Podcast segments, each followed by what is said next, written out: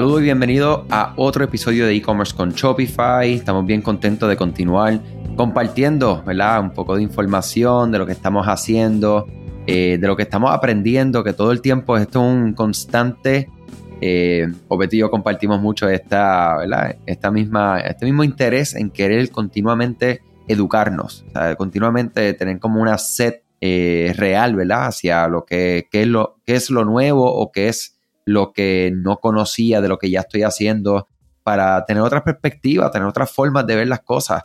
Y definitivamente este podcast, gracias a ti, ¿verdad? Que nos compartes tu tiempo, ¿verdad? Y tu confianza, pues tenemos una oportunidad para hablar un poco eh, y que no se quede solamente entre Obed y yo, como usualmente conversamos, ¿verdad? Y que podamos eh, beneficiar a mayor cantidad de personas que quieran eh, recibir esta información.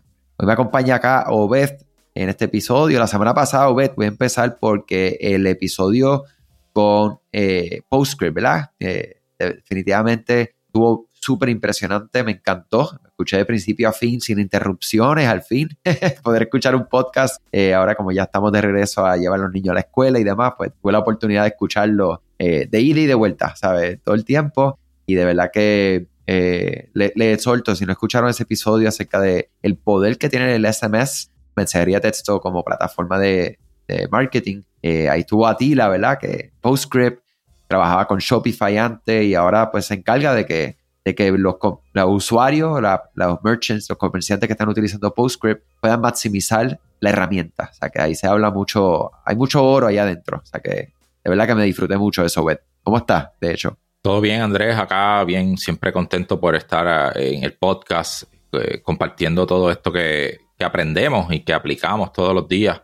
Gracias por eso. El podcast anterior estuvo súper interesante. Eh, todo esto es parte de este shift que estamos, venimos hablando desde el principio de esta temporada, que tenemos que modificar nuestras estrategias de marketing hacia lo más personal, hacia, hacia la comunicación directa con el usuario, ¿verdad? Que no dependamos de solamente, ¿verdad? De redes sociales, de terceros, de que, las redes sociales nos sirvan de, forma de atraer a las personas a, la comunidad, a la base de datos, pero de, ahí que la comunicación para poder volvernos a comunicar con ellos no tengamos que seguir pagándole a Facebook, a Instagram, a TikTok, sino que se lo podamos, eh, esas comunicaciones las podamos tener uno a uno con las personas a través de canales propios, eh, que también es otro tema que venimos hablando ya por más tiempo, el, valor del marketing del own marketing, del own revenue, de todo lo que tiene que ver que puedas comunicarte de forma uno a uno con, con tus clientes, prospectos, a través de email, a través de mensajes de texto. Así que de verdad que, todo lo que hemos ido sumando y esta temporada, como sabrán, pues vamos a enfocarnos mucho en esto, en, maximizar todas estas formas de trabajar con nuestros propios canales. Definitivamente. Yo creo que los canales que, que eso mismo, que te permite tener owned marketing, que sea tuyo, esa, esa información. Eh, y de hecho, vamos a hablar de este episodio, es, de, hablar de eso, qué significa eh, que sea tuyo, ¿verdad? Y utilizo la, comilla, ¿verdad? Porque no, al final no es tuyo, es la información que la persona te brinda de manera voluntaria porque desea recibir comunicaciones, desea ser parte de, no de tu, como yo siempre digo, no de tu flyer, ¿verdad? No de tu promoción que tú pones eh, el especial. No es eso solamente, sino es mucho más que eso. Eh, y la verdad es que el enfoque que están dándose cuenta, ¿verdad? Que estamos dando mucho desde que, como tú dices, desde que iniciamos el episodio, eh, el season, mejor dicho, hasta ahora, es porque estos canales están bien difíciles. O sea, Facebook, Instagram, TikTok, Google, todo, y, y lo que, ¿verdad? Lo que estamos viendo es que se va a complicar más. ¿Por qué? Porque la privacidad del usuario ya no está en la parte de atrás de aquí, ¿verdad? No está por acá en el subconsciente. Ya la gente está consciente, hasta personas que no son tecnológicas, que son un poco mayor que yo, inclusive, y aquellos que son generación Z hacia abajo y que tienen algún tipo de conocimiento de esto, también pendientes. Entonces, ahí es que si queremos sobrevivir en este mundo digital, eh, ¿verdad? Como, honestamente, ya sean como marca, ya sean como agencia, como proveedores de servicios, lo que sea, de marketing digital específicamente, pues tenemos que entender este cambio que está ya ocurriendo. O sea, estamos ahí, estamos montados ya en la ola, ya, ya no te estamos avisando, esto viene. No, no, ya estamos en la ola, simplemente la ola se está poniendo más grande y hay que aprender, ¿verdad? Pues no nos vamos a caer, vamos a aprender a surfear esa ola, ¿verdad? Y entender cuál es la nueva forma. Que de hecho, en paréntesis yo digo, personalmente me gusta, ¿verdad? Como usuario, me gusta que, que tengamos que nosotros estar hablando de esto, que tengamos que estar pensando en cómo nosotros vamos a realmente darle valor, ¿verdad? Y, entender que no estamos enviando una comunicación a un millón de personas de nuestra base de datos, sino que cada comunicación se trata de sentir lo más uno a uno posible dentro de, ¿verdad? De la escala de poder enviar múltiples mensajes. Mira, es interesante cosas que hemos estado viendo porque trabajamos con múltiples clientes y tenemos algunos clientes que, pues han maximizado eh, la adquisición a través de las redes sociales, a través de, los pasados años y, tenían un modelo impresionante donde eh, invertían cantidades escalables de, de dinero, ¿verdad? Clientes que a veces llegan a los 100, 200, 300, hasta 400 mil dólares en publicidad eh, paga a través de estas redes sociales y adquirían, ¿verdad? Miles y miles de clientes. Pero te dabas cuenta que a la vez que se apaga la publicidad o se les cerraba la cuenta o pasaba algo, el flujo de, ventas era eh, catastróficamente grande que bajaba. Entonces, ahora con estos tiempos que se están poniendo retantes por el hecho de lo que venimos hablando, de que al Facebook tener menos acceso a datos, pues ya es menos efectivo a la hora de tú hacer un targeting, por lo que ahora tu presupuesto, si quieres llegar a las masas, tiene que ser más grande y tienes menos conversiones al final, por lo que entonces tu retorno, tu costo de adquisición se convierte más grande todavía. Realmente esto ha creado que este tipo de negocios está sufriendo mucho. Sin embargo, por otro lado, tenemos clientes que se han dedicado por mucho tiempo a crear relaciones con las personas, a no enfocarse tanto en escalar y maximizar la adquisición de clientes mes tras mes, sino que pues a, producir buenos productos, a crear una marca con una historia, con unos valores y comunicarlos abiertamente a los clientes, ponerle caras a, su marca para que las personas ¿verdad? tengan una, figura que, se identifiquen y, y que se envuelvan en asuntos a veces este, cotidianos, sociales, cosas que están pasando, pues se envuelven las marcas. Y vemos que, mira, marcas como estas que hemos, han apagado toda su, su publicidad a través de redes sociales y siguen vendiendo, y siguen vendiendo, ¿verdad? Aunque, claro, eh, la publicidad siempre le aporta eh, más tráfico y, eventualmente más ventas, pero no, su negocio claramente te das cuenta que no depende de estas redes sociales, que no depende de estos canales de adquisición porque ya ellos han creado relaciones con estos clientes y, se mantienen. Y entonces a través de los canales de email y SMS, cada vez que, mira, saqué una colección de productos nuevos, boom, unas ventas increíbles. Entonces, eso demuestra eh, el valor y la sostenibilidad y la solidez que tiene a veces un negocio que, que se enfoca más en esa parte de de crear relaciones reales fuertes con la gente, más que en adquirir X cantidad de usuarios todos los meses eh, a tanto costo. O sea, si ese es el enfoque, pues hay que modificarlo. Claro, y siempre en esto, mira, eh, está el balance, ¿verdad? Porque no estamos diciendo que hay que dejar de adquirir, ¿verdad? Tenemos que continuar saliendo allá afuera, pescando, ¿verdad? O adquiriendo, o enamorando, seduciendo, mira, utiliza la palabra que quieras, personas que quieran interactuar y que empiecen el proceso de conocerte, de comprarte por primera vez. Pero ahí es que viene eso mismo, el nurturing, ¿verdad? La famosa palabra nurturing en inglés, que es darle, más que otra cosa, es darle todo el tiempo una atención, una información, un valor, una comunidad, un por qué comprar tu producto. Y, y, siempre existen los productos que simplemente es por precio. O sea, si la forma que tú compites ofreciendo un precio menor a lo que está allá afuera, no se tienen que preocupar mucho por eso, porque la, la, decisión de compra es bastante fácil. Pero rentabilidad y si estás haciendo dinero, pues ya esos son otros otros 20 pesos, como decimos acá en Puerto Rico. Eh, la verdad es que nosotros tenemos muchas formas de entender lo que es eh, la data, ¿verdad? Y todo esto al final del día viene eh, a concluir en que, ok, André, Obed, ¿qué, me están diciendo en todo este tiempo, en todo este intro que, que están hablando, ¿verdad? es que nosotros tengamos la data, ¿verdad? La información de los clientes, en primer lugar, que sea data, entiéndase correo electrónico, número de teléfono, entre otros que, que la persona te dio de manera voluntaria, ¿sabes? Ustedes no migraron una base de datos de una marca hacia otra, eh, no compraron una lista. Esto lo repetimos mucho y para los que me escuchan mucho, pues saben que es repetitivo, pero es importante que, ¿verdad? que se entienda que, y ahora más que nunca. Nosotros cuando estamos en Internet, ¿verdad? Tenemos la, la forma de poder conocer los, los, comportamientos del consumidor.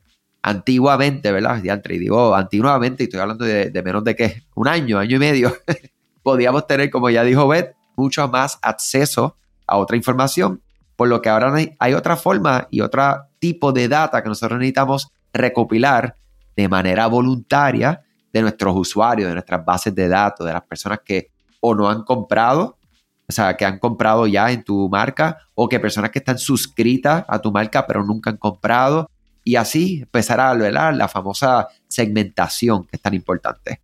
Hay cuatro tipos de clasificaciones de datos del consumidor, ¿verdad? Cuando estamos en Internet hay cuatro formas que nosotros podemos clasificar esta información lo que es el Zero Party, ¿verdad? Que es la, lo que se está hablando mucho, Zero Party Data, First Party Data, Second Party Data, Third Party Data, ¿verdad? Y el Zero, que es uno de los que más se habla. Eh, yo voy a arrancar con el Zero Party Data, eh, donde básicamente es toda la información que las personas te dan de manera voluntaria a ti como marca, ¿verdad? Como su correo electrónico o su número de teléfono. Eh, y esto es una de las cosas que nosotros estamos todo el tiempo, ¿verdad? Este, machacando, dando ahí con el martillo, ¿verdad?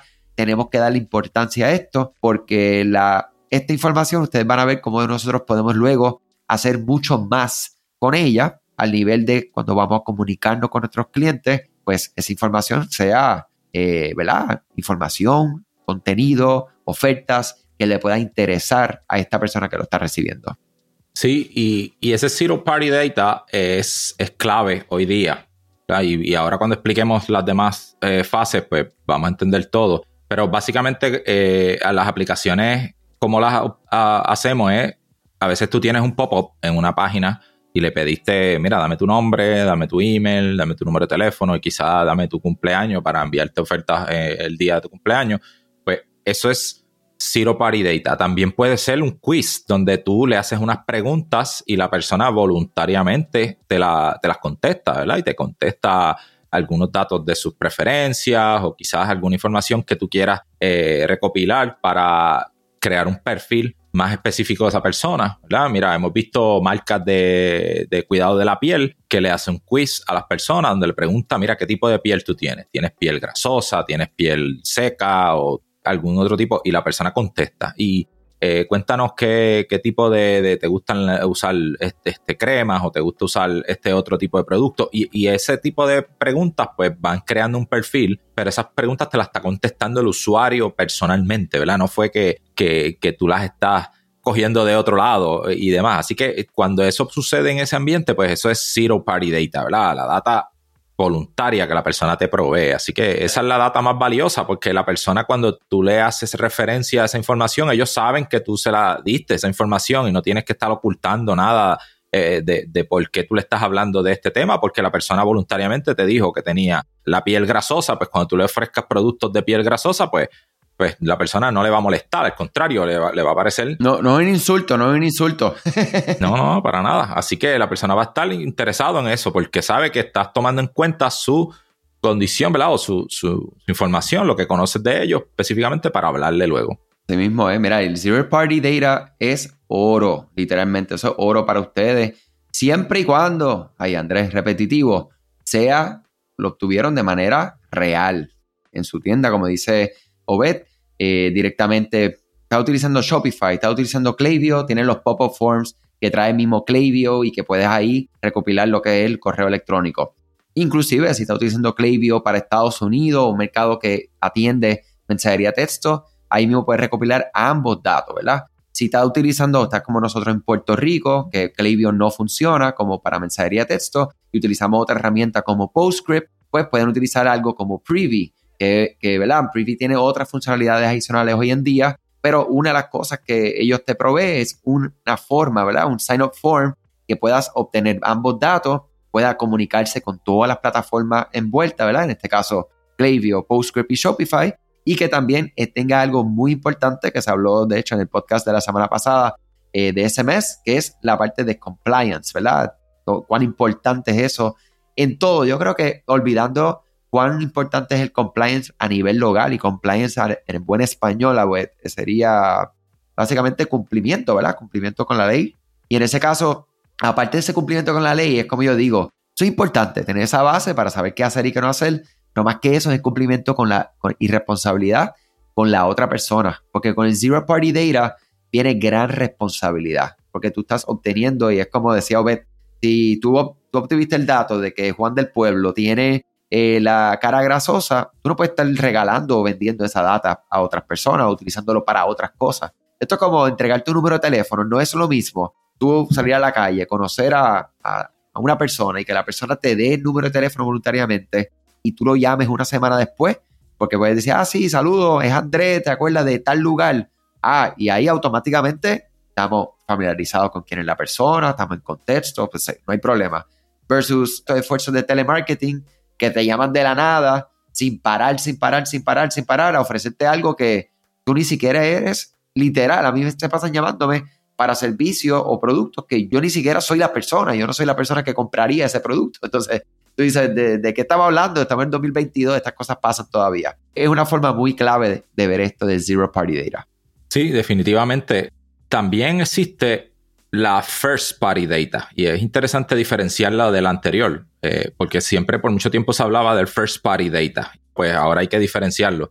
La realidad es que la first party data es toda esa información conductual que muchas veces tú puedes observar del usuario dentro de tus propias, valga la redundancia, propiedades. O sea, si tú estás en el website y sabemos que los websites, pues todo el que tiene Shopify, pues si usas Klaviyo, usas herramientas que tengan tracking, pues tú puedes ver, mira, cuando la persona visitó tu página, este, inclusive en Google Analytics tiene esa información también. Pues los usuarios visitaron la página, eh, qué productos vieron, eh, si añadió el producto al carrito, si empezó un checkout, si completó una compra, si luego... Eh, y todas esas acciones del usuario que hicieron en tu propiedad, pero que la persona te dio el consentimiento también de que tú puedas observar eso. O sea, junto con a veces en el mismo proceso de la persona proveerte la, información de sus contactos, pues acepta también eh, esta otra información. Por eso que a veces vemos en los websites este pop-upcito que dice si acepta los cookies, ¿verdad? Porque utiliza mucho, son básicamente los cookies los que pueden traquear esta información.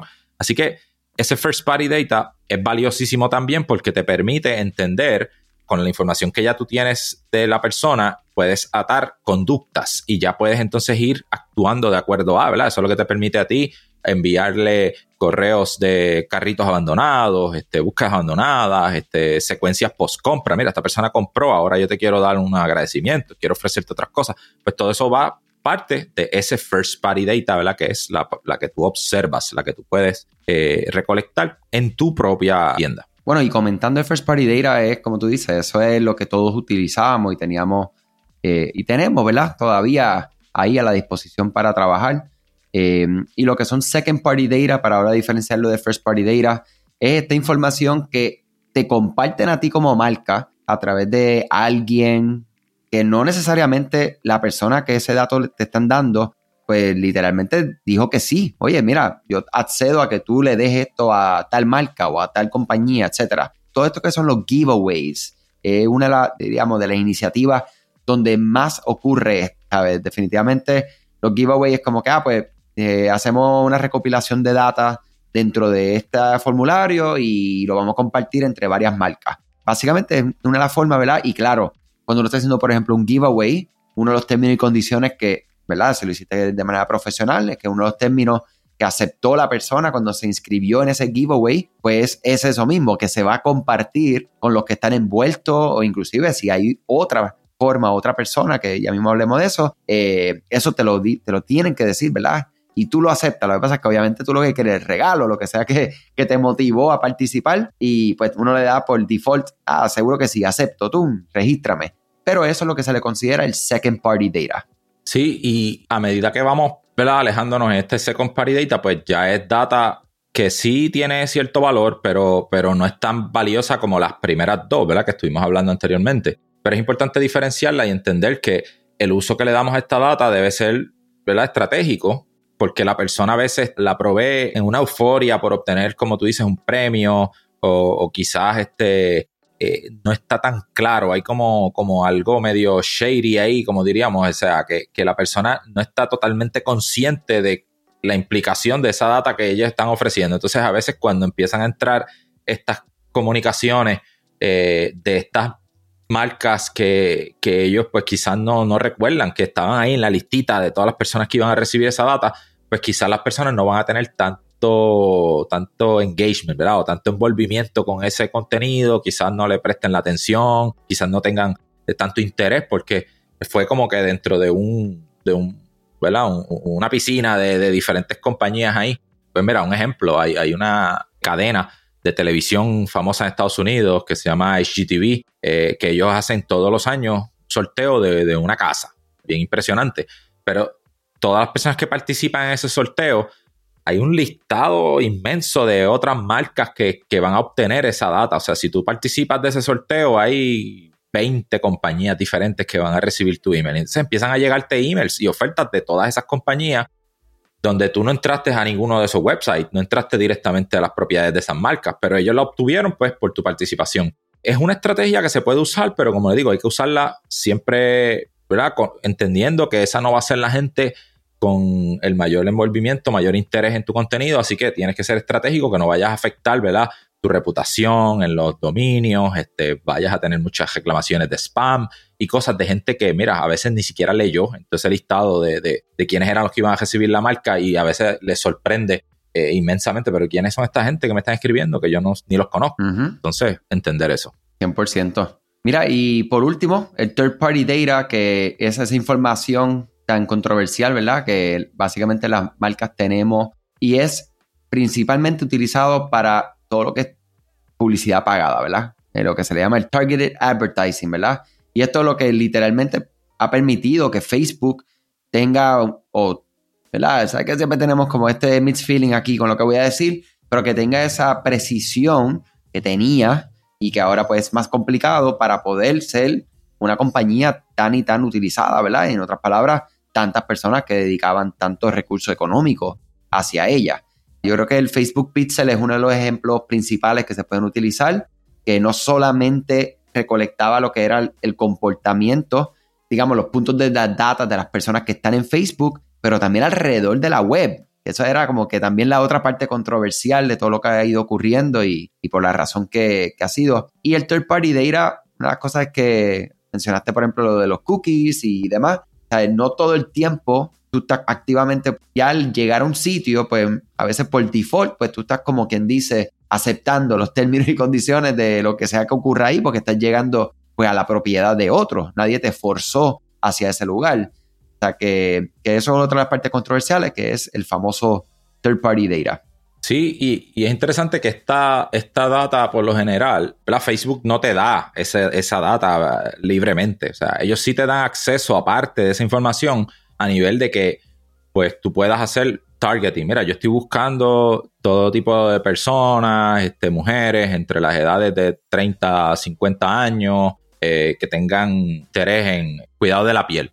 Pues Facebook, con toda la información que ellos recopilan, pues te, dan acceso a ese público, ¿verdad? De una forma, te dicen de forma anónima, mira, tenemos eh, eh, este, este grupo de personas. Pero eso se nutre de esa recopilación que hacía Facebook, ¿verdad? De, las acciones que hacían los usuarios, tanto dentro de sus propiedades, tanto dentro de las aplicaciones de Facebook, ¿verdad? De lo que hacían en Facebook, en Instagram, Messenger. Y entonces ellos agregan todo eso y dicen cómo entonces ahora yo puedo llegar a esas personas bien específicos que sé que tienen ese interés en productos del cuidado de la piel. Pero eso a su vez, las personas no estaban tan conscientes porque Sí, sabemos que todo usuario aceptó los términos y condiciones de Facebook, pero yo no he conocido a nadie que haya leído ese listado de términos y condiciones completo para que esté realmente consciente de que le están dando acceso a Facebook utilizar esa información. Y la realidad es que eso ha creado todo este debate que ha surgido, que por ejemplo Apple ahora pues dijo, no, espérate, yo quiero que, mi, que los usuarios sepan qué data es la que tú estás recopilando. Y entonces ahora le presentan a los usuarios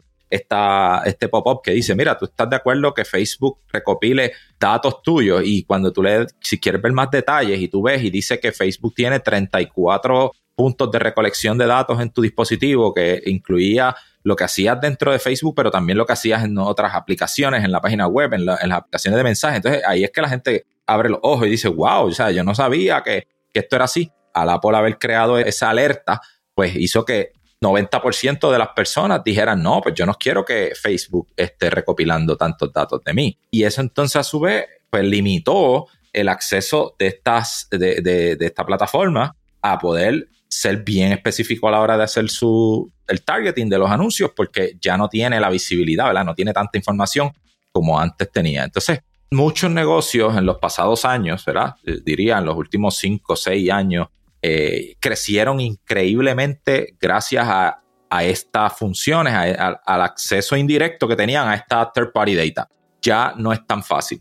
Ahora es que pues se, hace este shift que es el que venimos hablando, donde ahora ya no puedo depender de la data que recopila Facebook, porque ya Facebook no tiene esa capacidad tan grande como antes, pues ahora yo como marca tengo que recopilar mi propia data, tengo que aprender a conocer yo a mis usuarios, tengo que hacer ese esfuerzo para yo entonces personalizar mi propia comunicación, pero con Zero y First Party Data, que, que es lo que hemos venido hablando. Yo creo que seguimos repitiendo lo mismo y es para beneficio de todos porque es lo que, lo que nosotros mismos que trabajamos ambas áreas, ¿verdad? Trabajamos adquisición, trabajamos retención y siempre lo vimos desde un inicio, inclusive nuestro servicio de, adquisición, que entiéndase Facebook Ads, este, Google, ahora TikTok Ads y demás, no era algo que nosotros hablábamos mucho de ese servicio, era algo que hacía falta para algunos de nuestros clientes que entraban en retención con nosotros pero no tenían una fuente de adquisición, ¿sabes? Que la retención no funciona si tú no estás adquiriendo, por eso es que es importante tener ambas. Para nosotros estar ahí metidos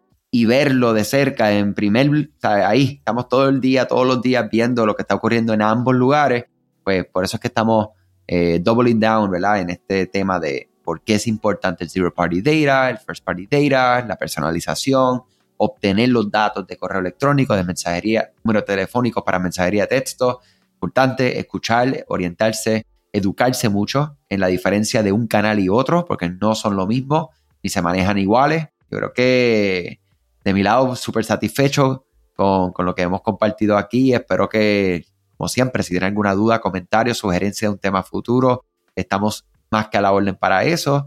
Y definitivamente contento porque por ahí se acercan varias cosas. Yo no sé si Obed quiere anunciar un poco de lo que viene del lado de oportunidades de aprender eh, con nosotros un poco más de este tema. Claro que sí. Pues mira, eh, eh, llevamos unos meses ya activamente desarrollando un curso. Llevamos más de un año organizando todo, pero empezamos a hacer las grabaciones y a armar todo el, contenido final hace unos meses. Y entonces estamos desarrollando un curso de Klaviyo, específicamente email marketing para e-commerce utilizando Klaviyo es un curso bien completo donde estamos hablando de, cómo configurar la herramienta a cómo hacer, por ejemplo, esto que estamos hablando hoy, cómo hacer recopilación de datos eh, zero party, cómo usar los forms, cómo hacer múltiples forms, cómo eh, recopilar esa información, pero a su vez también cómo utilizar esa información. Entonces, cómo crear automatizaciones, como los flows, ¿verdad? Cómo crear eh, campañas, cómo hacer las segmentaciones para que esas campañas sean efectivas hacia las personas correctas, ¿verdad? Siempre llevando nuestro mantra, ¿verdad? O nuestro lema que es llevar el mensaje correcto a la persona correcta en el momento correcto, en el canal correcto. O sea que todo eso eh, envuelve eh, esta serie de herramientas, cómo conectarla ¿verdad? con Shopify, un curso bien completo. Vamos a estar lanzándolo ya próximamente. Eh, tenemos aquí que podemos poner en los enlaces eh, de aquí del episodio para que se puedan suscribir y puedan recibir después las notificaciones de cuando el curso esté listo. Queremos, además de lo que venimos haciendo, ya básicamente llevamos cuatro años trabajando activamente con Klaviyo, ¿verdad? Manejando cuentas de clientes. Hemos logrado vender más de 4 millones de dólares a través de email con las estrategias que hemos ido implementando. Y ahora, pues, nos sentimos listos de compartir esto a todo el mundo a través de este curso, así que pues lo invitamos a que se suscriban para que reciban las notificaciones cuando el mismo esté disponible. Mira, yo siempre lo digo, los que escuchan este podcast y en especial si escuchaste hasta el final de este episodio, pues escuchaste esto y eh, inscríbanse ese enlace, yo voy a ser responsable de ponerlo en las notas de este podcast. Si se te hace difícil o no lo encuentras, nos pueden escribir a ed arroba ed-digital.com y ahí con mucho gusto yo les comparto el enlace para que sean parte de ese registro temprano que de hecho, ¿sabe? No tengo ni que decirlo. Ustedes saben que si se registran ahí, pues van a tener otro nivel de acceso, no solamente temprano, pero otras cositas que, que estamos preparando bien chévere. O sea que inscríbanse ahí para que nosotros ir conociendo, ¿verdad? Ya tenemos eh, bastantes personas inscritas. Si eres una de esas, te agradecemos de antemano ya la confianza y, de por aquí por allá, porque no hemos hecho mucho ruido con esto. Como dice Wet, han sido unos años de, formación, de experimentación, de validar, eh, ¿verdad? Porque las herramientas tienen su, todas tienen su, magia, tú sabes, tienen su truco, su, tienen su esquina y hay que, hay que sacarla y, entenderla para poder entonces enseñarla definitivamente. O sea que esto ha sido algo bien pasional de parte de Obed y, un deseo de nosotros este, como socio y también como compañía en, empezar, ¿verdad? Iniciar esta, esta división de, poder maximizar y seguir compartiendo, mi gente. Ustedes saben que es, eso es lo de nosotros, compartiendo y, democratizar la, información. Vivimos en los tiempos del Internet, o sea, que hay que maximizarlo. Muchas gracias, gracias Obed, de verdad, un placer siempre estar contigo por acá y, y a todos los que nos escucharon, gracias. Como siempre, estamos a la orden. Cualquier pregunta, duda sugerencia y manténganse en salud. Buen día. Hasta la próxima.